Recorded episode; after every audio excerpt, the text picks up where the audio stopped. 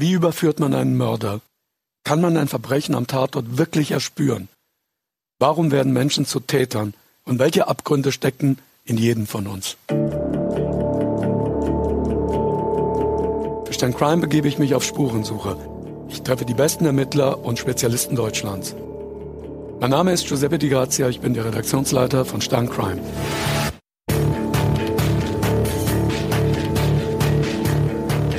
Alexander Horn ist einer der besten Profiler Deutschlands. Er leitet in München die operative Fallanalyse. Das ist eine kleine Spezialeinheit, bestehend aus etwa 15 Leuten. Und Horn und sein Team werden immer dann gerufen, wenn die Mordkommission nicht weiter weiß. Das bedeutet schwer zu klärende Fälle. Mit ihm möchte ich darüber reden, was macht ein Profiler anders als die Mordkommission? Was sieht er, was die Mordkommission dort noch nicht gesehen hat? Und sind Profiler solche Genies, wie wir sie aus dem Fernsehen kennen? Herr Horn, Sie sind einer der bekanntesten und erfolgreichsten Profiler Deutschlands, auch wenn Sie das Wort Profiler nicht so gerne mögen. Warum? Das Problem mit, mit Profiler ist eigentlich, dass man damit so eine ganz bestimmte Assoziation verbindet. Und das ist häufig geprägt vom Schweigen der Lämmer und diesen ganzen, das damit zusammenhängt, was eigentlich der, der Profiler ist. Und tatsächlich ist das eigentlich viel zu kurz gegriffen. Unsere Arbeit geht viel weiter. Wir haben deswegen uns für den Begriff des Fallanalytikers entschieden. Denn das Klingt aber nicht so glamourös. Nö, ist bei weitem nicht so sexy. Aber bringt es doch viel mehr auf den Punkt. Wir analysieren eben äh, Kriminalfälle, indem wir das Täterverhalten versuchen zu bewerten und daraus Rückschlüsse zu ziehen. Denn für uns ist viel wichtiger, dass man so einen Fall versteht und nicht nur das Täterprofil. Das Klischee, was Ihnen auch anhaftet, ist, dass Sie sich in die Gedanken des Täters hineinversetzen können und äh, mit Psychologiekenntnissen ihn überführen. Ja, das ist das Klischee, das leider nicht so ganz richtig ist, denn das, was eigentlich im Vordergrund steht, ist erstmal, Sie müssen einen Fall ähm, verstehen. Sie müssen erstmal tatsächlich rekonstruieren, was ist überhaupt passiert. Wenn wir dazu in der Lage waren, dann können wir uns erst die nächste Frage stellen, warum macht er das und wieso zeigt er so ein Verhalten?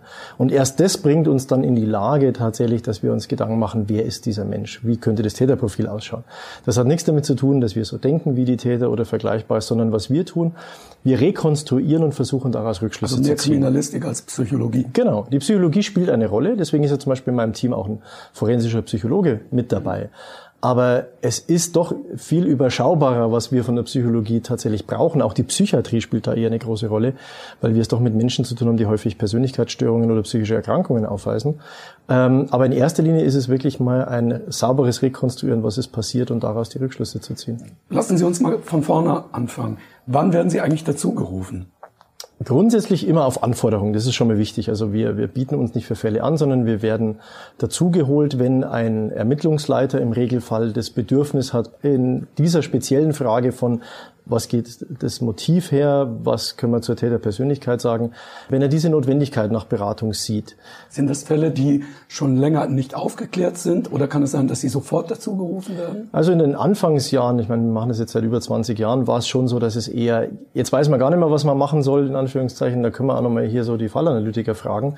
Das hat sich deutlich verändert. Also die Tendenz ist jetzt relativ stark, dass wir sehr früh eingebunden werden, was uns auch sehr entgegenkommt. Denn gerade die ersten ein, zwei Tage in der Ermittlung sind ja wahnsinnig wichtig.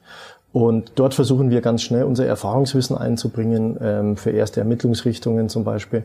Und diese Informationsgewinnung ganz früh zu starten. Also insofern kann es sein, dass wir noch angerufen werden, da ist die Leiche noch vor Ort und wir kommen früh dazu. Was für uns sehr gut ist, wir gehen auch sehr ähm, häufig zu den Obduktionen, schauen uns die Verletzungen selber an. Das ist nochmal was anderes, wenn Sie nur die Fotos und die Videos davon haben. Sie haben gerade den Tatort erwähnt wenn man so Bücher liest, Krimis und ähm, Krimis sich im Fernsehen anschaut, ähm, sieht man den Profiler kommt zum Tatort und der versucht, das Verbrechen dort zu erspüren. Mhm. Gibt es sowas wie ein Verbrechen erspüren? Also es gibt uns am Tatort, das ist das Erste, ja, das, das passiert. Vom Erspüren, muss ich ehrlich sagen, halte ich jetzt relativ wenig. Das hat damit nichts zu tun. Ich würde eher sagen, es ist ein Verstehen. Es ist ein Verstehen, was ist vor Ort geschehen. Und dazu spielt natürlich äh, so eine Ortskenntnis schon eine Rolle. Sie müssen sich diese, diesen Ort anschauen. Also ich gebe ein Beispiel das Zimmer, wenn Sie sich jetzt hier anschauen. Ähm, wenn Sie davon eine Aufnahme machen, ein Foto, dann haben Sie eine bestimmte räumliche Vorstellung. Tatsächlich, wenn Sie drin sind, stellen Sie fest, das sieht ganz anders aus. Das ist viel enger, als ich es mir zum Beispiel vorgestellt habe. Also die Frage, wie viel Raum für Dynamik ist denn da überhaupt? Das sind alles Aspekte, die man vor Ort verstehen muss. Ich muss auch sehen, beispielsweise in Tatort im Freien, wie hoch ist die Frequentierung? Nicht morgens um neun, sondern nachts um 1.30 Uhr. Als wenn die Tat passiert ist. Die Tat passiert ist. Also insofern, das sind natürlich schon Faktoren, die eine Rolle spielen. Und das sind Einflüsse, die auf den Täter wirken, aber nicht nur auf den Täter, ja auch auf das Opfer. Und unser Ziel ist, äh, wie man, glaube ich, merkt, ein möglichst umfassendes Gesamtverständnis dieser Tat zu entwickeln. Und dafür ist es eben notwendig, sich diese Rahmenbedingungen anzuschauen. Und sind Sie am Tatort alleine oder kommen Sie gleich mit dem ganzen Team? Nein, wir rücken im Regelfall im Team aus. Einfach auch aus ökonomischen Gründen werden wir uns vor Ort aufteilen. Wenn es eine Live-Soko ist, die wirklich noch aktuell am, am unmittelbaren Aufstellen ist, dann wird sich einer eher um den Tatort kümmern, ein zweiter wird zur Rechtsmedizin fahren und ein dritter wird sich mit den Ermittlern unterhalten. Fallanalyse ist, ist Teamwork. Ähm, das ist ein ganz entscheidender Faktor dabei. Und das zeigt sich bei uns vom Anfang bis über den ganzen Verlauf des Prozesses bis hin zum, zum Ende. Lassen Sie uns doch mal vielleicht anhand eines Falles, den Sie bearbeitet haben, in diese Analyse reingehen, in diese Fallanalyse. Der Fall Mareike. Ich erkläre mal kurz für unsere Zuhörer, worum es ging. Mareike ist eine 20 Jahre alte junge Frau aus der Oberpfalz. Eines Morgens erscheint sie nicht auf der Arbeit. Es wird nach ihr gesucht. Niemand hat sie gesehen. Sie bleibt verschwunden. Sie wird als vermisst gemeldet. Die Ermittler sind ratlos. Dann wendet sich der Ermittler an Sie. Erinnern Sie sich noch an Ihre erste Reaktion, als der Leiter der Sonderkommission von Mareike Sie um Unterstützung bat? Ja, die instinktive Reaktion war, da können wir nichts machen. Denn Weil? ich habe weder einen Tatort im klassischen Sinn, noch habe ich eine Leiche, was eigentlich die Voraussetzungen sind, die wir brauchen. Ich brauche im Regelfall einen Tatort, ich brauche eine Leiche, ich brauche Verletzungsbilder und ich brauche Spuren am Tatort, mit denen ich rekonstruieren kann. Und als der äh, Stefan Halder diese Anfrage an mich richtete, war die Problematik, dass ich erstmal gedacht habe, instinktiv, das geht nicht. Dann habe ich mich aber, ich habe natürlich die Notlage erkannt, in der diese Kommission zu dem Zeitpunkt war und habe gesagt, wir versuchen einfach mal, was wir machen können und haben uns dann tatsächlich intensiver mit diesem Tatort oder dem vermeintlichen Handlungsort Wohnung des Opfers, weil sie, sie verschwand ja, genau, sie, sie lebte allein und sie verschwand aus dieser, aus dieser Wohnung, zumindest wurde sie dort zuletzt lebend gesehen, so muss man es formulieren. Was machen Sie dann in so einem Moment anders als die Mordkommission oder die äh, Ermittler, die schon da waren? Ich würde nicht sagen, dass wir Grundsätzliches viel anders machen. Ich würde es eher so formulieren, wir haben ein bisschen einen anderen Blickwinkel drauf. Denn wissen Sie, wenn Sie jetzt Ermittler in der Mordkommission sind, dann ist das oberste Ziel, das Sie sofort verfolgen, ist, wer ist mein Täter? Wo finde ich diesen Täter? Und wir versuchen erstmal das Delikt zu verstehen sozusagen und, und erstmal uns langsam Weil sie mehr Zeit haben, weil sie mehr Ruhe haben? Ich habe ja auch nicht den Druck, den jetzt der Ermittlungsleiter zum Beispiel hat. Da sind die Medien, die eine Rolle spielen, da ist ähm, die Öffentlichkeit, die eine Rolle spielt, sondern ich kann mich wirklich auf das beschränken, was erstmal für mich ganz bedeutsam ist. Das ist eben der Tatort und die Informationen zum Opfer, die ich habe. Mhm. Und was kann ich daraus schließen? Und insofern habe ich da ein bisschen anderen Zugang, wenn man so möchte, weil ich von ein bisschen einer anderen Seite komme. Und das Erste, was wir dann vor Ort gemacht haben, ist erstmal zu verstehen, wer ist denn diese Person, die vermisst ist. Also wir mussten erstmal verstehen, wer, wer Mareike denn eigentlich ist. Was kam, was kam da als erstes raus? Ähm, was rauskam, ist, dass es eine junge Frau ist, die äh, alleine lebt in dieser Wohnung, die mit äh, eher eingeschränkten finanziellen Mitteln ausgeprägt war. Das heißt, sie war auch auf diese Arbeit angewiesen, zu der sie dann an diesem Montagmorgen nicht erschien, was eher ein außergewöhnliches Verhalten war, was also schon insofern nicht ein, ein normaler Umstand war, dass sie tatsächlich einfach mal nicht zur Arbeit erscheint. Also was Ihnen eher bestätigte, dass ein Verbrechen vorliegen muss. Dass zumindest die Wahrscheinlichkeit, dass hier irgendetwas geschehen sein müsste und sie nicht freiwillig hier fernbleibt, doch deutlich wahrscheinlicher mhm. machte. Wir haben verstanden, dass sie eine aktive Person ist, die ein großes soziales Umfeld hat, die aktuell auch ohne Beziehung war, aber es in dem sozialen Umfeld durchaus eine gewisse Reihe von, sage ich mal, Verehrern gab, auch durchaus eine Option, wo sie, sie war ein sehr hübsches Mädchen, auch so ein, so ein Objekt der Begierde sein konnte. Das mhm. waren so mal die, die einen Befunde, die uns da hinsichtlich des Opfers sehr bedeutsam waren. Auf der anderen Seite gab es den Tatort. Am Tatort waren ein paar Auffälligkeiten. Also wir haben es als, sage ich mal, als Tatort warum, behandelt. Warum reden Sie von Tatort, Herr genau. Horn, obwohl Sie noch nicht wussten, ob da ein Verbrechen stattgefunden hat? Zum damaligen Zeitpunkt wussten wir es auch noch nicht. Das war ja im Endeffekt aber der Ausgangspunkt, denn wir wussten, es gab eine Sichtung von ihr in dieser Wohnung und das war zeitlich relativ gut eingrenzbar auf diesen Abend. Und insofern war klar, sie scheint wohl von dort aus verschwunden zu sein. Aus mehreren Gründen. Das eine war, ähm, es fanden sich zum Beispiel auf dem Wohnzimmertisch ähm, noch so Utensilien von einem Essen, von so einem Abendessen, so einer Brotzeit, die sie da offensichtlich gemacht hatte. Und die waren nicht im Kühlschrank geräumt. Was ein bisschen außergewöhnlich ist, weil es waren Sachen, Butter, Wurst, die du jetzt normalerweise nicht draußen stehen lässt, mhm. auch über Nacht. Das war der Fall. Das war nicht, nicht weg. Ähm, es gab eine andere Besonderheit. Ähm, ihr Bettzeug war halb bezogen im Schlafzimmer, aber eben nur halb bezogen, was ein bisschen außergewöhnlich war. Als hätte sie jemand gestört. Als hätte sie zumindest, sage ich mal, dieses Verhalten begonnen, aber es wäre nicht zu Ende geführt mhm. worden. Auf der anderen Seite war es sehr interessant, denn sie hatte an diesem Montag beginnend Frühschicht.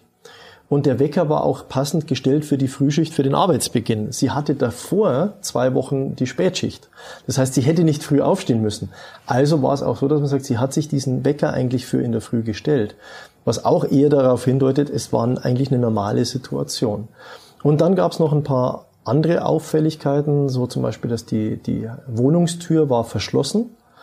Und das hatte die Mutter festgestellt, als die zunächst in diese Wohnung reingingen. Und das entsprach überhaupt nicht ihren Gewohnheiten, die Wohnungstür zu versperren. Und das war schon mal so eine Auffälligkeit. Also wir suchen immer nach Auffälligkeiten, wir suchen nach Anomalien, mhm. wenn Sie so möchten. Und das war so ein Aspekt dabei, der uns natürlich auffiel. Und es gab dann weitere Spuren in der Wohnung. Zum Beispiel befanden sich unter dem Küchentisch zwei ganz kleine Glasscherben, Reste. Und der die, Rest aber die Ermittler vorher nicht gesehen hatten? Doch, doch, die wurden schon auch im Vorfeld festgestellt. Nur es fehlte zum Beispiel das, das, das kaputte Glasgefäß dazu. Ähm, der Müll war auch äh, nicht da, was das angeht. Also das waren alles Faktoren. Es erweckte den Eindruck, da könnte jemand aufgeräumt haben, in Anführungszeichen. Und dann hatten wir noch was sehr Besonderes. Es gab äh, zwei Ohrzeugen, wenn Sie so wollen. Das heißt also na, eine Nachbarin und eine ein, ein Gast eines Hotels, das angrenzend war und äh, die hatten die, die Fenster offen und haben Geräusche gehört. Und jetzt haben wir dann versucht, quasi basierend auf den Wahrnehmungen dieser Geräusche zu rekonstruieren, was denn in dieser Wohnung eventuell passiert Konnten sein Konnten die denn sagen, was für Geräusche das waren? Ja, es waren, sie konnten so Schlaggeräusche, ähm, haben sie wahrgenommen, wie wenn zum Beispiel so eine Tür dann zufällt und solche Sachen. Und wir haben eben basierend auf diesen Geräuschen dann mal einen ganz anderen Weg gegangen, den wir normalerweise gehen. Normalerweise rekonstruieren wir anhand der Spuren, die hatten wir nicht. Also mussten wir mal auf den Wahrnehmungen der Menschen basierend einen Tathergang raus rekonstruieren, was denn in dieser Wohnung passiert sein könnte. Und was war das aus Ihrer Sicht? Aus unserer Sicht war es so, dass äh, eine Person vermutlich vor Ort war, die aber ein gewisses Maß an Vertrautheit zwischen diesen Opfer und der Weil Person nicht eingebrochen worden war. Es gab keine Einbruchsspuren. Es schien auch eine Normalität in dieser Situation vorzulegen. Es war keine Bewirtungssituation zum Beispiel, aber es war auch es, es gab kein Kampfgeschehen zum Beispiel. Als, als da jemand vorbeigekommen, den man kennt, aber der, der nicht noch, sich angekündigt hatte. Richtig, der zum Beispiel jetzt einfach noch abends da ist, noch einen Besuch macht und dann im Laufe dieses Besuches sozusagen irgendwas passiert. Etwas aus dem Ruder läuft, wenn man so möchte. Und das war der Eindruck, der sich für uns dann entstand, dass es so eine Verlagerung von den Geräuschen dann in Richtung der Küche gab, wohl eher aus dem Schlafzimmer-Wohnzimmerbereich. Dort dürfte dann etwas zu Bruch gegangen sein, das am ehesten mit diesen Glasresten in Einklang zu bringen war. Äh, es gab dann auch so ein, so ein, so ein kurzes Schreien mal des Opfers, ein kurzes Rufen, aber nicht im Sinne von einem sich aufbauenden Konflikt, sondern eher etwas, ich möchte sagen, überfallartiges, äh, schnell entstehende Annäherung, die mit Gewalt verbunden ist. Und das konnten Sie alles aus den äh, Wahrnehmungen jetzt der beiden Zeugen. Genau. Wir haben versucht, einfach diese Wahrnehmungen, die ja sehr diffus waren, eigentlich mal in ein logisches Bild zu setzen zu den Befunden, die wir an diesen Handlungsorten sehen. Also insofern ein bisschen andere Rekonstruktion als, als gewohnt und auch etwas, was natürlich schwieriger ist. Denn wissen Sie, ich arbeite gern mit Fakten, weil Fakten sind belastbare Informationen. Wenn ich weiß, das Opfer ist mit 22 Messerstichen getötet worden, dann ist das ein Fakt, damit kann ich arbeiten. Und wenn Sie so eine Fallanalyse gemacht haben, was ist sozusagen der nächste Schritt? Sie gehen dann zur Soko, bringen die Ergebnisse, präsentieren die Ergebnisse. Geben Sie auch Handlungsanweisungen, sprich ja. also ähm, die nächsten Ermittlungsschritte? Wir geben Ermittlungshinweise oder Ermittlungsempfehlungen, basierend auf dem Erfahrungswissen, den wir haben. Wir haben ja, Sie müssen sich ja vorstellen, die Ausbildung zum Fallanalytiker ist ja was, was ein bisschen länger dauert. Und da geht es natürlich, dass Sie bestimmtes Hintergrundwissen vermittelt bekommen, auf der anderen Seite aber natürlich auch Erfahrungswissen mhm. aufbauen. Und das ist das, was wir dann einer Sonderkommission zur Verfügung stellen können. Ähm, in, in dem Fall war es dann tatsächlich so, dass wir natürlich diesen aus unserer Sicht wahrscheinlichsten Tathergang präsentiert haben und daraus sich natürlich weitere Fragestellungen entwickelt haben. Also, dass wir gesagt haben, eine vermutlich sexualisierte Annäherung an das Opfer dürfte die wahrscheinlichste Variante sein, weil es dieses quasi Art Überfallartige mhm. gegeben hat und nicht ein Streitgespräch, das sich aufbaut. Aber auf der anderen Seite sahen wir die Option, dass es eine gewisse Vertrautheit zwischen diesen Menschen gab. Also der, nicht der Wildfremde, was ja normalerweise bei sexuell Sexual. motivierten Tötungsdelikten ist es ja häufig der fremde Täter. Und das sahen wir hier nicht als die wahrscheinlichste Option, sondern wir sahen es eher wahrscheinlich, dass wir eine männliche Person aus dem sozialen Umfeld äh, von äh, Mareike hatten. Ist es ein ganz entscheidender Moment in so einer Ermittlung, weil ob man jemanden sucht, der jetzt ein Fremder ist, der gerade vielleicht zufällig vorbeigekommen ist, vorbeigefahren ist in dem Ort, oder jemand, der aus dem Ort stammt, ist ja komplett entscheidend für die Ermittlung und auch für den Aufwand der Ermittlung. Weil es sind ja zwei unterschiedliche Richtungen, die man gehen muss. Definitiv. Es ist, es ist eine, eine wesentliche äh, Weggabelung, wenn Sie so wollen, ähm, äh, an der man sich entscheiden muss, wo verlagert man den Fokus dieser Ermittlung hin. Und das war hier eben auch genau dieser Punkt. Und, und wir sahen es nach unserer Analyse, die wir dann entsprechend präsentiert haben und mit der Sonderkommission diskutiert haben, ähm, eben als wahrscheinlich an, dass es tatsächlich aus dem sozialen Nahraum oder sozialen Umfeld, also soziales Umfeld, muss man vielmehr sagen, ähm, sein dürfte und haben auch ein Täterprofil erstellt. Mhm. Und das war insofern ganz interessant, weil dieses Täterprofil deutlich hypothetischer war, als wir das normalerweise natürlich haben. Was Weil, heißt das? Was, naja, Sie müssen sich überlegen, wenn ich sage, ich sehe normalerweise, welche Gewalt wendet diese Person an, weil ich diese Spuren sehe. Ich sehe die Verletzung, ich sehe, was er macht. Ich sehe, welche sexuellen Handlungen er vollzieht, weil ich die Befunde habe. Aber jetzt hat es hatte keine Leiche, keinen richtig. richtigen Also insofern war natürlich diese, diese ganze Bewertung jetzt deutlich hypothetischer, als sie normalerweise ist, äh, wenn ich sage, ich kann es auf, auf feste, solide Faktenbasis stellen.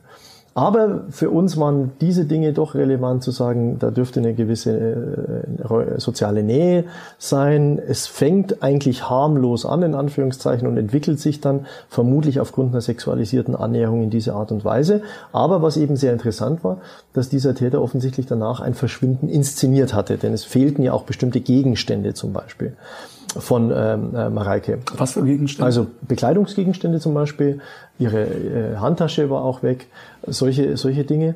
Und was sehr interessant war, wir haben ein, ein sehr intensives Studium dieser, dieser Wohnung betrieben. Und auf die Frage, die Sie auch vorhin gebracht haben, mit, ja, was machen wir denn anders als der, der, der Mordermittler zum Beispiel?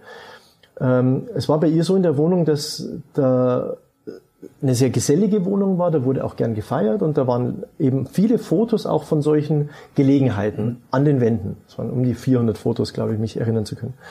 Und was wir gemacht haben, ist, wir haben uns natürlich all diese Fotos angeschaut und haben gesagt, was ist auf diesen Fotos anders als das, was wir jetzt in dieser Wohnung sehen. Also wir waren auf der einen Suche natürlich auf der Suche nach so einem Glasgefäß, das zu Bruch ging.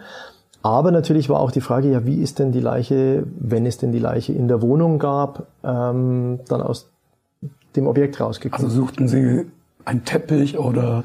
Wie man es ja sich klassisch häufig vorstellt. Und tatsächlich war es aber so, dass uns aufgefallen ist, dass auf einer der, der, auf der Couch, die im Wohnzimmer sich befand, war auf vielen dieser Fotos eine blaue Decke mit so einem Sternenmuster drauf. Und die fehlte? Und die war nicht da. Und dann hat man die, man hatte ja schon mit der, der Mutter ähm, des, äh, von Mareike eine Ortsbegehung gemacht und gefragt, was fehlt denn so?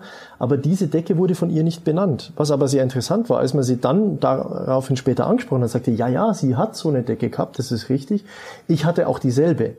Und jetzt hatten wir auch ein Vergleichsstück dazu, ähm, was es angeht. Und das war eben interessant, weil das für uns die Hypothese, dass sie sozusagen, dass es in der Wohnung passiert ist, sie dann verlagert wurde, ähm, natürlich deutlich wahrscheinlicher mhm. werden ließ. Und so haben wir dann ein Täterprofil erstellt. Und was die Kollegen aus Regensburg dann gemacht haben, Sie haben dieses Täterprofil angelegt auf die männlichen Personen sozusagen im sozialen äh, Umfeld von Mareike. Sagen Sie nochmal, damit wir uns das ja. nochmal ganz klar vorstellen. Ähm, das Täterprofil, ein Mann Ja. Und die 30. wahrscheinlich? Ja, also hier war es so, dass wir, was auffiel, ist, dass er in so eine Situation kommt und dann ähm, relativ spontan Problem lösen muss. Wir gingen davon aus, das hat sich einfach so entwickelt an diesem Das macht Abend. einen sehr, sehr jungen also Das ist genau, also die Stressresistenz, die er da an den Tag legt und die, die, die Handlungskompetenz, die er an den Tag legt, die war schon etwas stärker ausgeprägt. Und das war etwas, was wir gesagt haben, das ist jetzt, das passt jetzt nicht zum 16, 17, 18-Jährigen, den wir finden. Und wenn wir uns überlegen, sie war ja 20, also sahen wir ihn zwar aus dem sozialen Umfeld, aber mit einem etwas höheren Alter. Und zum anderen sahen wir ihn als sehr handlungsorientiert, der in der Lage ist, so ein Problem in Anführungszeichen mhm. entsprechend zu lösen. Und das waren so ein paar Aspekte, die neben, also es waren glaube ich 24 oder 26 Persönlichkeitsaspekte, die wir im Täterprofil hatten. Letztendlich, die Sonderkommission hat dann ähm, dieses Täterprofil genommen, hat es auf die männlichen Personen angelegt und nach dieser, diesem Anlegen des Täterprofils blieben dann sieben Personen letztendlich übrig, die auf das Täterprofil passten und an Nummer eins, weil die meisten Aspekte ähm, passten, war ein äh, zum damaligen Zeitpunkt 30-jähriger Arbeitskollege von Mareike, der dann in den Fokus sozusagen auch der Ermittlungen kam. Wie gehen dann die Ermittler vor, wenn sie so ein Abgleichen haben und es bleibt am Ende diese Person übrig? Naja, das Logische ist natürlich, dass man sagt, es geht ja, ein Täterprofil muss man sich so vorstellen, das ist eine Priorisierungshilfe. Und genau das ist hier passiert, dass man sagt, das ist eine wahrscheinlichste Beschreibung, wie wir diesen Täter sehen oder was wir vermuten von ihm. Und finden wir jemanden in den Ermittlungen, der darauf passt. Und das ist dann hier so in dieser Art und Weise geschehen. Und letztendlich blieb dann er als Person übrig. Was sie dann machen, ist das nächste, dass sie erstmal versuchen, ähm, Hintergrundinformationen zu erheben für diese Person. Das ist geschehen. Und ähm, irgendwann war dann der Punkt gekommen, wo, in dem er vernommen werden musste. Sind Sie dann bei der Vernehmung dabei? Wir waren nicht in der Vernehmung, wir waren aber natürlich draußen im Grunde genommen und standen auch als Berater zur Verfügung, wenn die Notwendigkeit sich ergeben hätte, was das angeht. Und letztendlich führte es dann dazu, dass er nach einer mehrstündigen Vernehmung tatsächlich dann auch gestanden hat, ähm, für die Tötung von Mareike verantwortlich zu sein und äh, führte uns dann auch noch in der Nacht zum Leichenablageort, der insgesamt, glaube ich, knapp 100 Kilometer entfernt war, wo er sie im Wald letztendlich abgelegt hatte. Herr Horn, Sie haben viel über Ihr Team gesprochen. Wer gehört alles zu Ihrem Team? Also, ähm, unser Fallanalyse-Team besteht aus mindestens drei fallanalytisch ausgebildeten äh, Mitarbeitern. Ähm, was bei uns wichtig ist, wir legen auf Diversität eine große, ein großes Augenmerk. Das heißt, ich habe dort Leute, die waren zum Beispiel bei der Mordkommission als Ermittler. Ich habe Leute, die waren bei den Sexualdelikten. Ich habe auch Leute, die waren bei der Spurensicherung oder bei den Branddelikten ähm, und haben da einschlägige Erfahrungen als Ermittler gesammelt und kommen dann und zu uns, ähm, nachdem sie so ein Auswahlverfahren durchlaufen haben und werden dann ausgebildet als Fallanalytiker. Ich habe Männer, ich habe Frauen, ich habe etwas lebensältere, ich habe Wie groß ist das Team? Ähm, also der, der eigentliche Fallanalysebereich, mein Team insgesamt, die Dienststelle hat ja noch andere Aufgaben, aber der Fallanalysebereich, das sind acht Leute momentan, die wir da beschäftigen. Und ähm, ich habe aber in meinem Team zum Beispiel eben auch einen äh, forensischen Psychologen, der also bevor er zu uns kam, äh, in, der, in einem Gefängnis gearbeitet hat und dort als Therapeut für Sexualstraftäter. Das heißt, der bringt natürlich noch einen ganz anderen Erfahrungshorizont mit. Und das, was dann wichtig ist, dass diese Menschen mit diesen unterschiedlichen Wissenshintergründen aber eine gemeinsame Ausbildung durchlaufen, dass wir sozusagen eine gemeinsame Sprache sprechen, unsere Methodik. Aber jeder seine eigenen. Jeder bringt seinen Input kann. sozusagen mhm. damit und kann sozusagen auf dem Wissenshintergrund, den er mitbringt, das reflektieren, was ihm dann beigebracht wird. Und wie, wie, wie läuft dann so eine Teamsitzung ab, wenn Sie alle Ergebnisse zusammenbringen? Äh, wird da heftig diskutiert oder wird alles an eine große Wand gemalt? Äh, wie, wie, wie kann man sich das vorstellen? Das ist unterschiedlich. Das kommt auf den Fall drauf an. Also es ist eigentlich immer das, das Schöne auch bei uns, der Fall diktiert ist. Ähm, man muss immer schauen, wo ist die besondere Schwierigkeit des Falles zum Beispiel. Wenn man jetzt bei dem Mareike-Beispiel ähm, bleibt, wir haben keine Leiche, wir haben keinen klassischen Tatort äh, erstmal.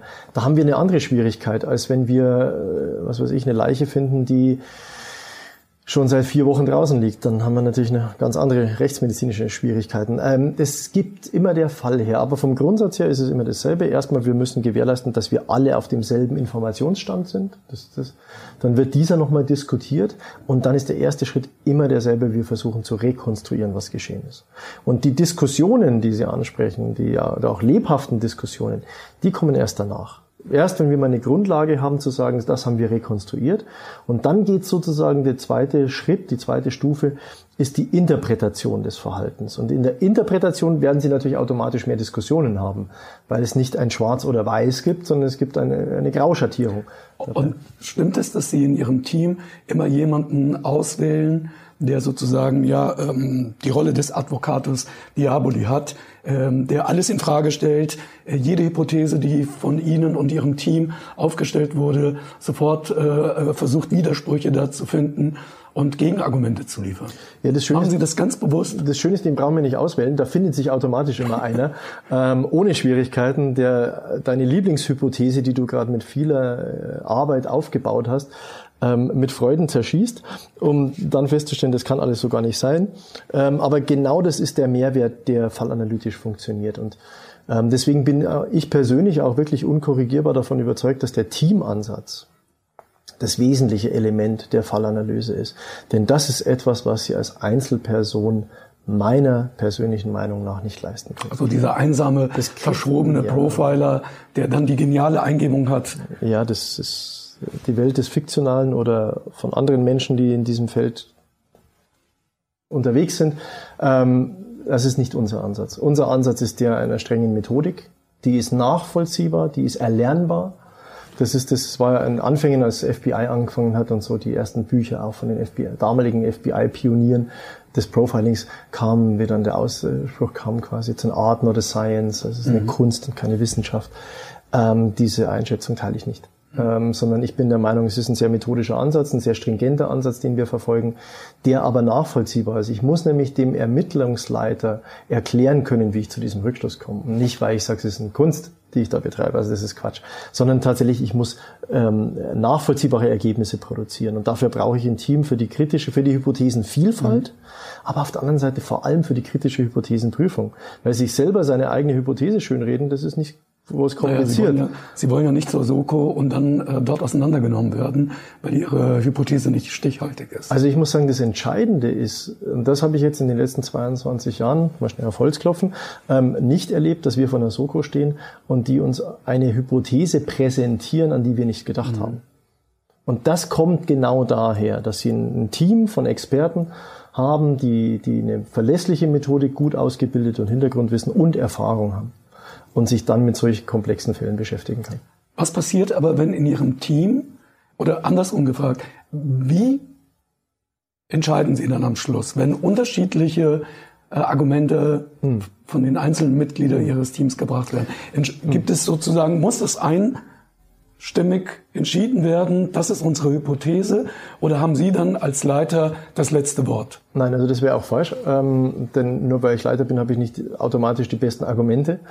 Ähm, das würde aber die Verantwortung. nicht sehen. Das ist der Punkt. Es gibt aber bei uns immer die Rolle des verantwortlichen Fallanalytikers. Also das ist der, der den Hut auf hat. Das muss nicht immer ich sein. Also es kann auch sein, dass es Analysen gibt, da sitze ich ganz normal im Team mit drin und bin nicht der verantwortliche Fallanalytiker. Ähm, das würde auch gar nicht gehen bei der Anzahl an Fällen, die wir abzuarbeiten haben. Ähm, aber der ist der Verantwortliche und der ist verantwortlich für das Lenken und das Leiten dieses Prozesses. Und wir müssen diskutieren, bis wir fertig sind. Und bis wir zum Schluss zum Ergebnis kommen, ja, es gibt unter Umständen mehrere Hypothesen, aber von den Hypothesen können wir manche relativ gut ausblenden, wo wir sagen, die sind definitiv nicht und unter Umständen bleiben zwei übrig und davon werden wir aber auch eine Priorisierung vornehmen was es angeht. Es wird manchmal Sachverhalte geben, da haben, bleiben Ihnen zwei Sachen erstmal übrig. Aber das ist ja auch ein, ein, ein Weg, das Ganze. Wissen Sie, es ist ja auch nicht so, dass ich sage, eine Fallanalyse endet ja nicht damit, dass wir unser Ergebnis präsentieren.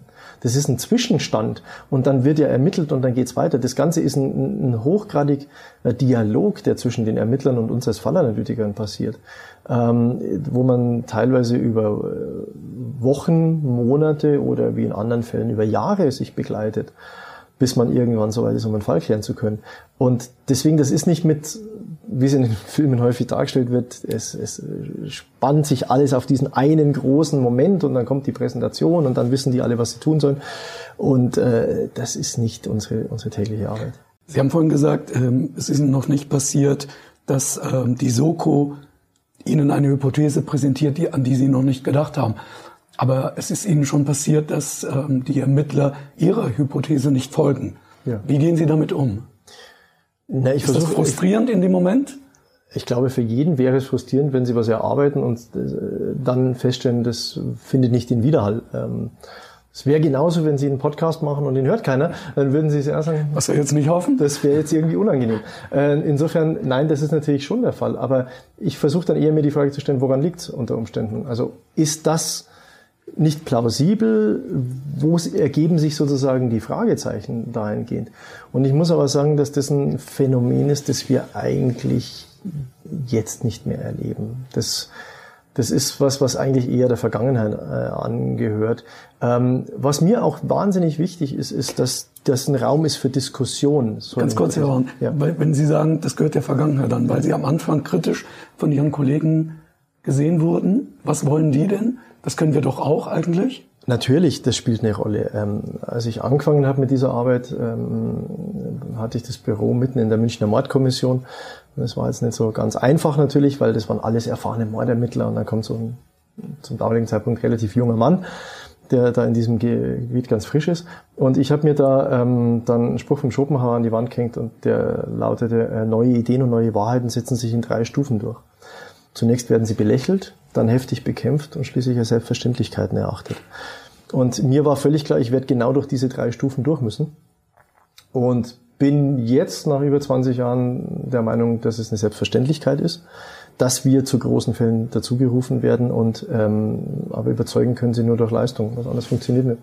Es muss einfach zeigen, dass es funktioniert. Und, das heute ist es eine Selbstverständlichkeit. Es ist einfach inzwischen, wenn Sie einen ungeklärten Tötungsdelikt haben und am besten noch eine, eine, einen Verdacht einer sexuellen Motivation, dann kann ich Ihnen eine Wette abschließen, wann das Telefon bei mir klingelt. Mhm.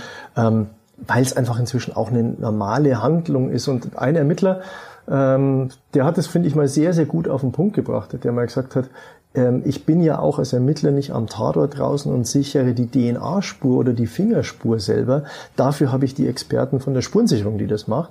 Und wenn es hier jetzt darum geht, jemanden, jemanden sein außergewöhnliches Verhalten, das er zum Beispiel im sexuell abweichenden Bereich zeigt, dann hole ich mir doch auch jemand, der sich damit auskennt, um das zu bewerten. Das mache ich ja auch nicht selber. Also eigentlich Service-Dienstleistung. Absolut, wir sind Serviceleister, wir sind, wir sind Dienstleister. Wir sind dazu da, um für die bayerische Polizei und manchmal auch darüber hinaus ähm, Hilfe anzubieten. Und das ist mein Job. Mein Job ist, mhm. ist ich bin Berater, wenn Sie so wollen, für, für außergewöhnliche Entscheidungssituationen. Wie hoch ist die Trefferquote? Also bei Ihnen hier in Bayern oder grundsätzlich bei für Fallanalysten? Ich glaube, die Schwierigkeit, mit der wir natürlich zu tun haben, ist, wir zu uns kommen die Fälle, die meistens sehr, sehr schwierig sind. Also es gibt natürlich auch bei uns einen gewissen Prozentsatz an Fällen, die wir fallanalytisch versuchen zu bearbeiten und kommen aber letztendlich dann am Ende auch nicht weiter.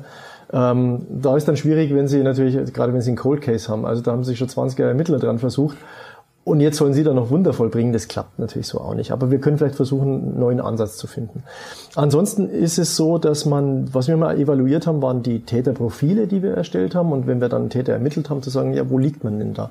Und da liegen wir schon bei einer Trefferquote zwischen 80 und 90 Prozent, was meines Erachtens für ein interpretatives Verfahren sehr gut ist. Denn das ist es ja letztendlich. Wir interpretieren auf einer Informationsbasis bestimmtes Verhalten. Ähm, warum die Quote so hoch ist, liegt aber meiner persönlichen Meinung wieder am Teamansatz. Weil sie einfach wirklich dann in der Situation sind, dass sie einen solchen Fall intensiv ausdiskutiert haben und alle denkbaren Blickwinkel darauf geworfen haben und deswegen auch zu einer Überzeugung kommen können, dass das die wahrscheinlichste Hypothese ist. Ein Fall, der Sie sehr, sehr lange beschäftigt hat, nicht nur Sie, sondern alle Ermittler, die damit zu tun hatten, ist der Fall des äh, Maskenmanns. Ähm, das ist nochmal eine andere Art der Arbeit, die Sie da äh, mit Ihrem Team leisten mussten, nämlich die vergleichende Fallanalyse. Ich äh, sag mal kurz was äh, zu dem Fall.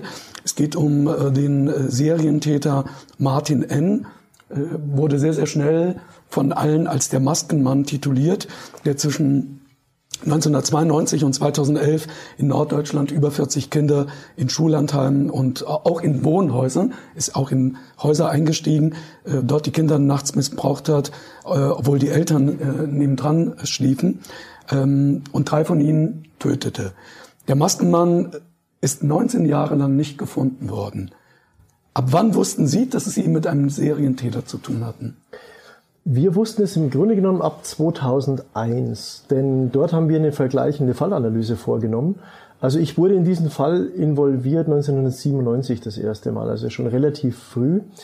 Ähm, warum? Denn die damalige äh, Kommission oder der Sachbearbeiter, der diesen Fall bearbeitet hat, Martin Erftenbeck, der später auch der Soko-Leiter war, ähm, hatte diesen Fall als ungeklärten Mord aus 92. Und wir waren sozusagen unterwegs in Deutschland um unseren Ansatz, was kann denn dieses Profiling, das war ja damals noch gerade in der Anfangsphase, was ist denn das, vorzustellen. Und da sprach er mich an, ob wir nicht mal einen Blick auf diesen Fall werfen können. Wir haben dann diesen Fall analysiert und kamen zu bestimmten Ergebnissen, auch zum Täterprofil. Die haben versucht, das in den Ermittlungen umzusetzen und es dauerte letztendlich dann bis, 19, bis 2001, als der Fall äh, im September 2001, als in Dennis Bremen Klein mhm. im Endeffekt aus äh, Wulsbüttel in der Nähe von Bremen im Endeffekt aus dem Schullandheim verschwand.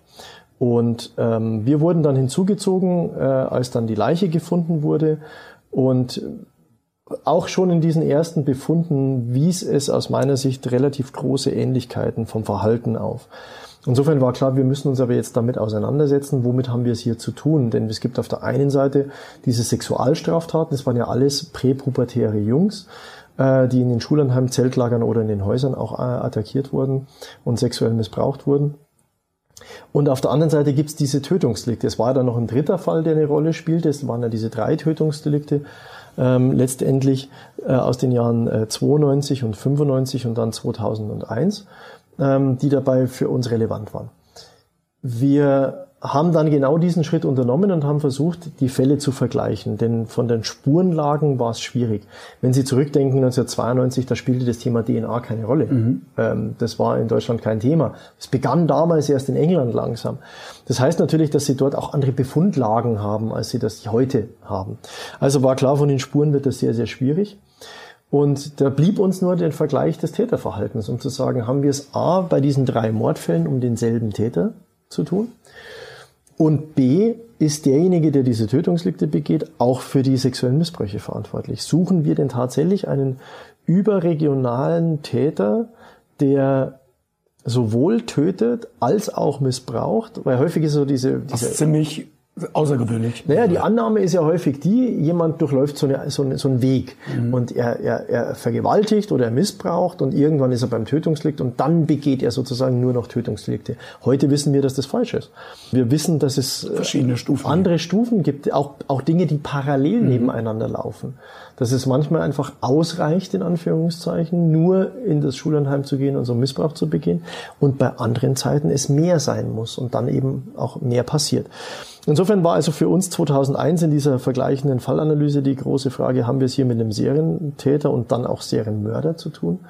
Und die mussten wir nach unserer vergleichenden Fallanalyse mit Ja beantworten. Und dann mussten wir die nächste Was Frage aber nicht so einfach ist, wenn Sie in dem Moment feststellen, wir haben es hier mit einem Serientäter zu tun, dann haben Sie natürlich äh, die Medien, die Öffentlichkeit, der Druck wird dadurch natürlich noch viel höher. Und sie haben das Risiko, dass dieser Mann, der immer noch frei ist, oder dieser Täter, der immer noch frei herumläuft, äh, die, nächsten, die nächste Tat begehen kann. Definitiv. Äh, sie sind in so einem Moment sind Sie der Überbringer von unbequemen Wahrheiten. Das mhm. ist im Endeffekt, was Sie sind. Nur analytisch gesehen ging kein Weg dran vorbei. Analytisch gesehen war die Notwendigkeit zu sagen, ja, wir sehen hier selbes Verhalten und sehr atypisches Verhalten. Denn wenn Sie sich anschauen, wie läuft denn der äh, häufig zu finden das sexuelle ähm, Tötungsdelikt an einem Kind ab.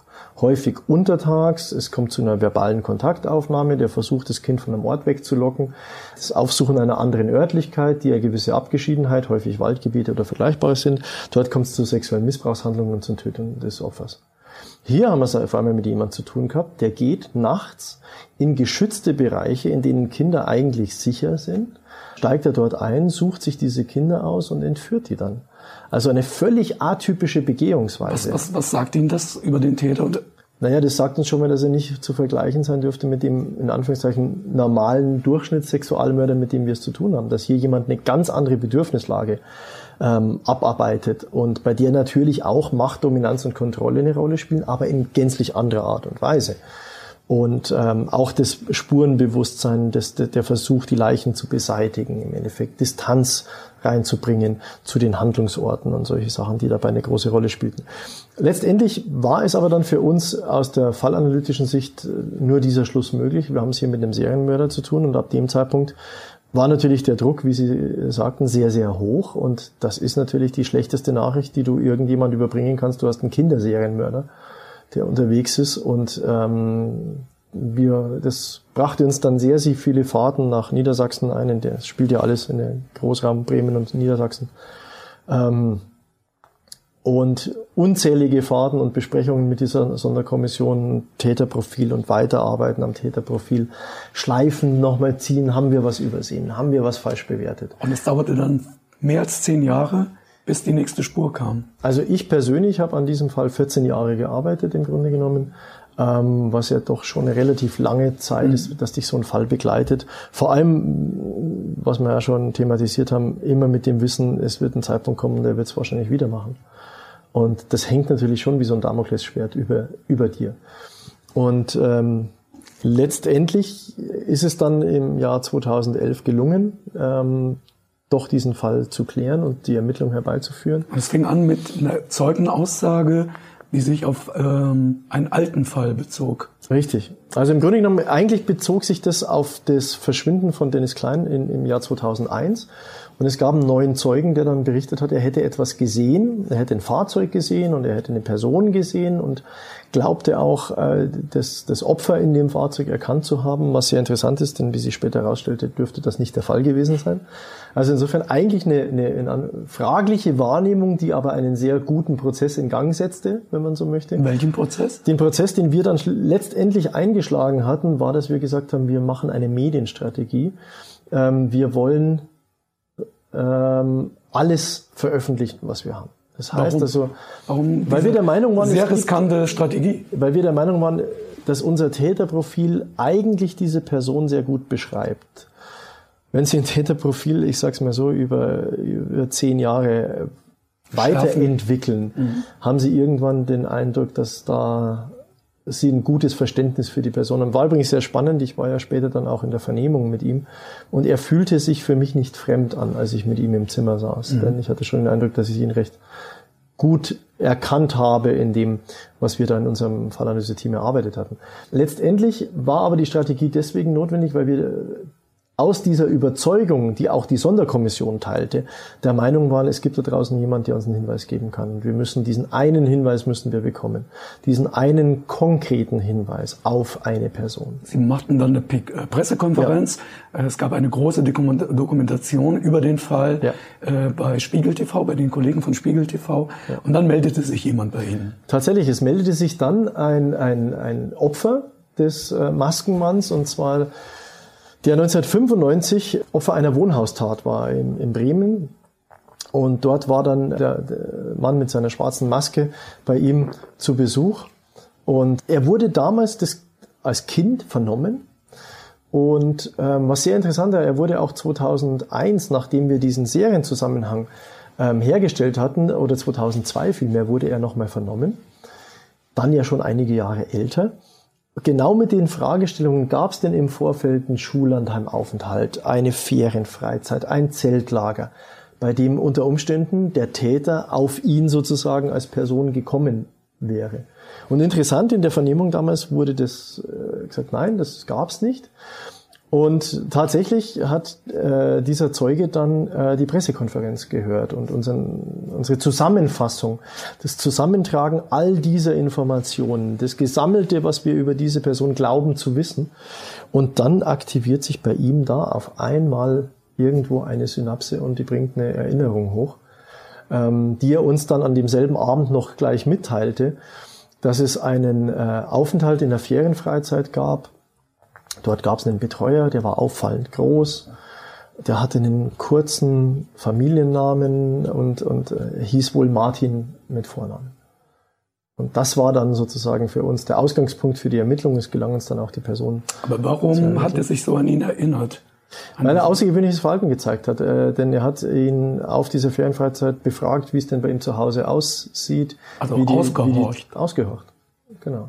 Und das war aber interessanterweise, diese Erinnerung war nicht mehr da, greifbar.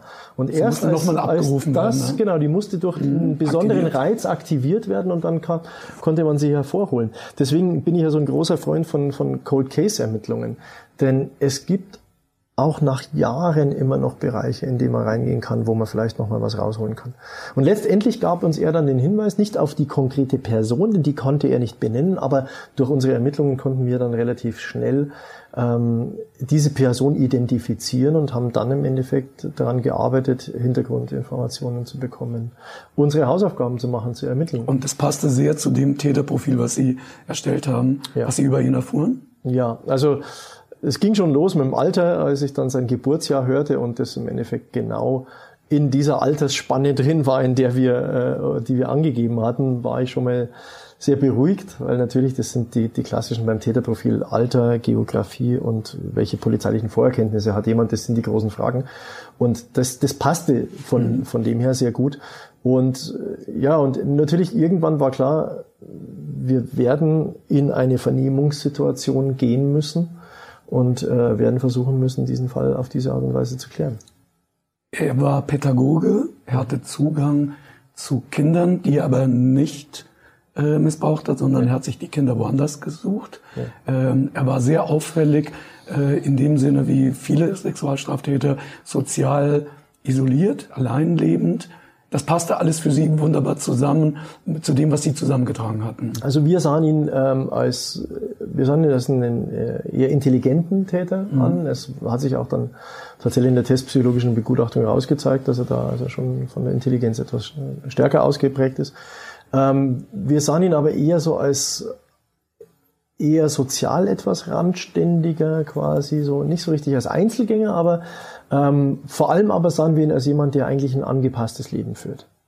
Und äh, wo wieder diese klassische Situation eintreten wird, wenn man ihn dann ermittelt, dass es heißt, der war so nett, freundlich, äh, angenehmer Nachbar, freundliche Person dass er in der Lage ist, sozusagen hier mit so einer doppelten Buchführung zu arbeiten. Auf der einen Seite sein normales, angepasstes Leben und auf der anderen Seite wiederum ähm, eine Welt, in der äh, abweichende Sexualität eine Rolle spielt, in seinem Fall ein pädophiles Interesse eine Rolle spielt und wo er sozusagen eine Parallelwelt dieser Tatbegehungen lebt.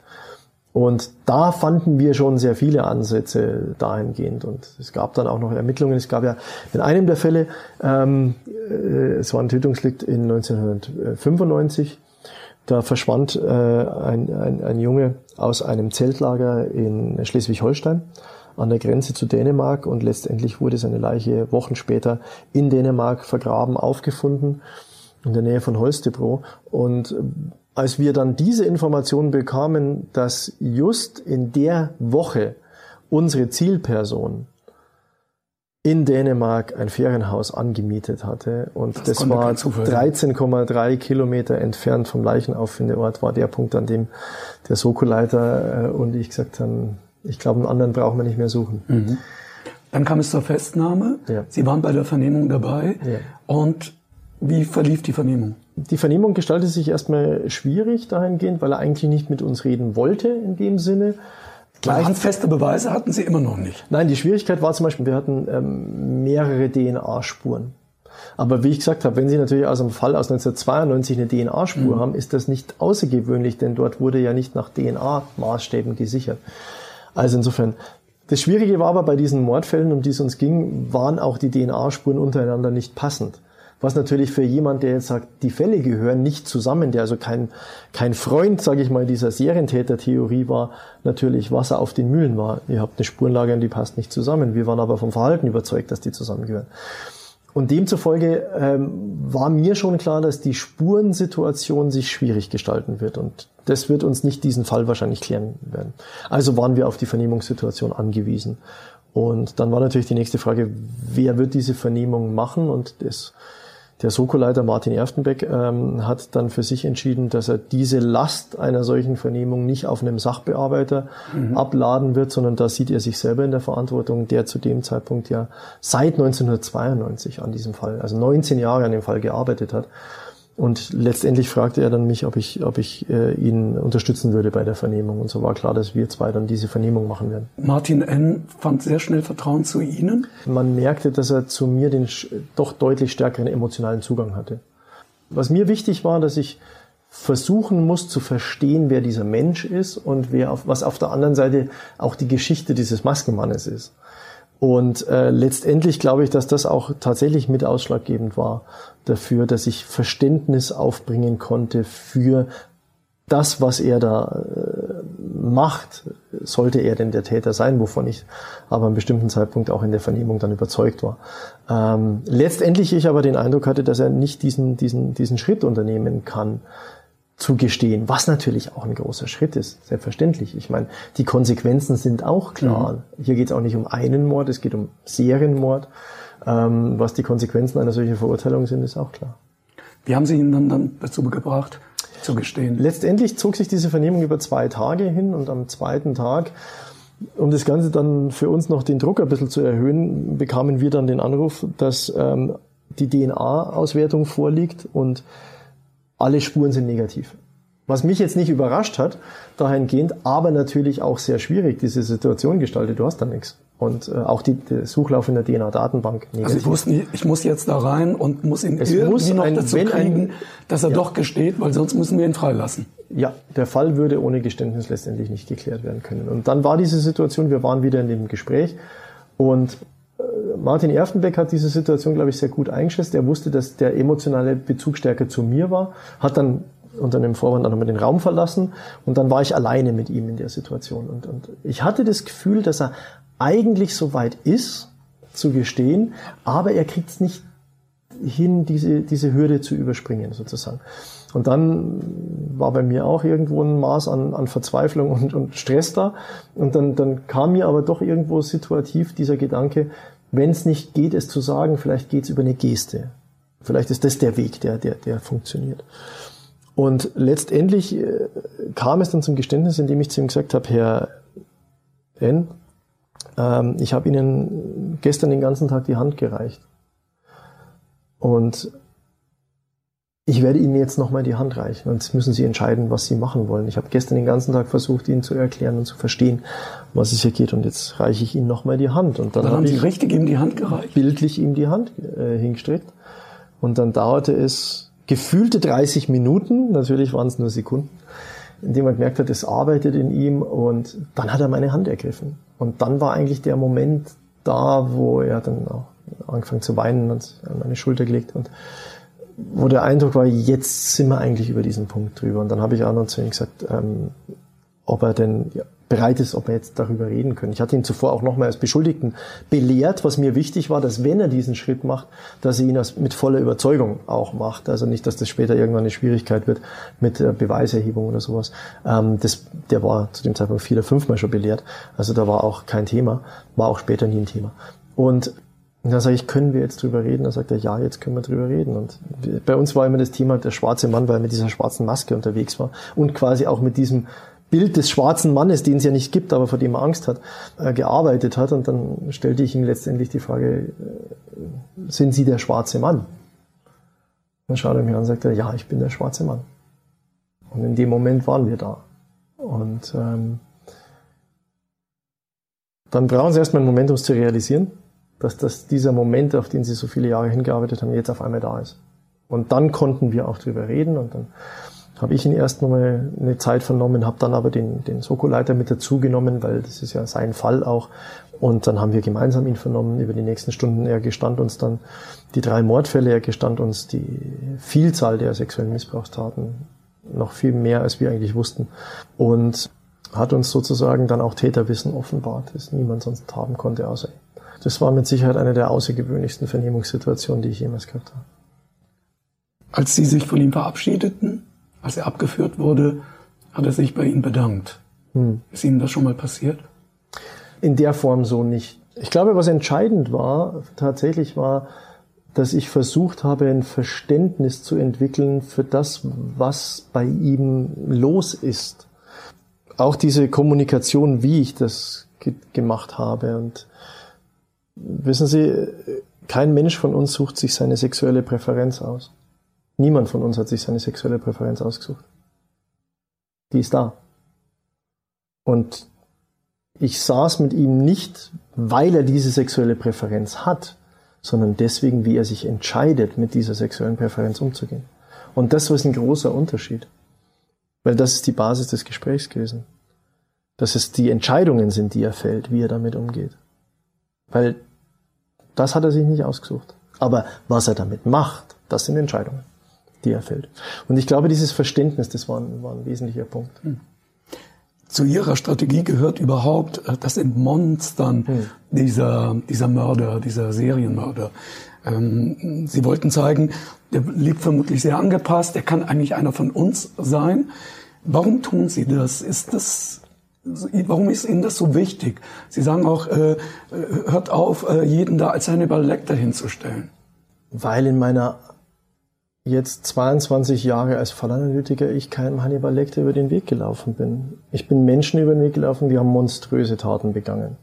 Völlig ohne Frage. Die haben Dinge gemacht, da ist das, was im Schweigen der Lämmer zu sehen ist, im Vergleich dazu noch weniger dramatisch. Aber es sind nicht diese genialen Monster, die wir da aufbauen. Ähm, das Problem ist ganz, ein ganz einfaches. Sie verstellen den Blick für die Wirklichkeit. Und wenn ich natürlich mit dem Bild eines Hannibal Lecter auf die Suche nach einem Sexual- oder Serienmörder gehe, werde ich an der echten Persönlichkeit vorbeirauschen. Weil er das nicht sein wird, weil er anders sein wird. Weil Sie das Bild von einem Monster im Kopf haben, aber ja, und weil ich, weil ich einfach eine falsche Wahrnehmung unter Umständen habe von dieser hohen Intelligenz, die alles überstrahlt, die hohen planerischen Fähigkeiten, all diese Dinge.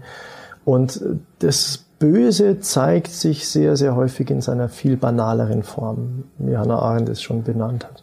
Und das ist das Entscheidende dabei. Und deswegen bringt es nichts, wenn wir da einen falschen Blick drauf werfen. Denn schauen Sie, hätte ich das Bild des Monsters gezeichnet in der Pressekonferenz oder in dieser Medienstrategie, ja, diesen Hinweis hätte ich nicht bekommen. Sondern ich habe das Bild einer scheinbar angepassten Person gezeichnet, bei der es aber daneben etwas anderes gibt. Aber er fällt nicht dadurch auf. Und das ist das Entscheidende. Eine Frage habe ich noch, Herr Horn. Was sind Ihre Mittel, um diese Bilder immer aus dem Kopf zu bekommen? Ich glaube nicht, dass Sie die wirklich rausbekommen. Das, ist, das sind Dinge, die Sie gesehen haben. Und wenn Sie sich jetzt überlegen, in mehr als 20 Jahren ist da ganz viel in meinem Rucksack drin an, an, an Dingen, die ich gern auch vielleicht nicht gesehen hätte oder, oder gehört hätte oder, oder an Orten gewesen, die ich nicht gesehen hätte. Die sind da. Das geht nicht weg. Ich glaube, es ist die Frage, wie, wie geht man damit um. Was ganz stark hilft, auch da schließt sich für mich der Kreis, ist der Teamansatz. Sie sind nicht allein mit diesen Dingen. Ich glaube, es ist wichtig, sich mit schönen Dingen zu beschäftigen sich, ich lese keine Krimis, weil ich mich tagtäglich damit beschäftigen muss. Und deswegen versuche ich gerade in meiner Freizeit, mich frei zu machen von diesen Dingen. Ich mag lieber andere Bücher, ich schaue mir andere Filme an. Und ich versuche viel rauszugehen in die Natur und sportlichen Hobbys nachzugehen. Wir haben eine auffallend hohe Quote an Ausdauersportlern bei uns. Ich glaube, das ist so ein bisschen was, was da was ausmacht. Herr Horn, vielen, vielen Dank für das sehr, sehr spannende Gespräch. Dankeschön. Nächstes Mal bei Spurensuche die Gerichtsgutachterin Hanna Ziegert über die Frage, wie böse sind Frauen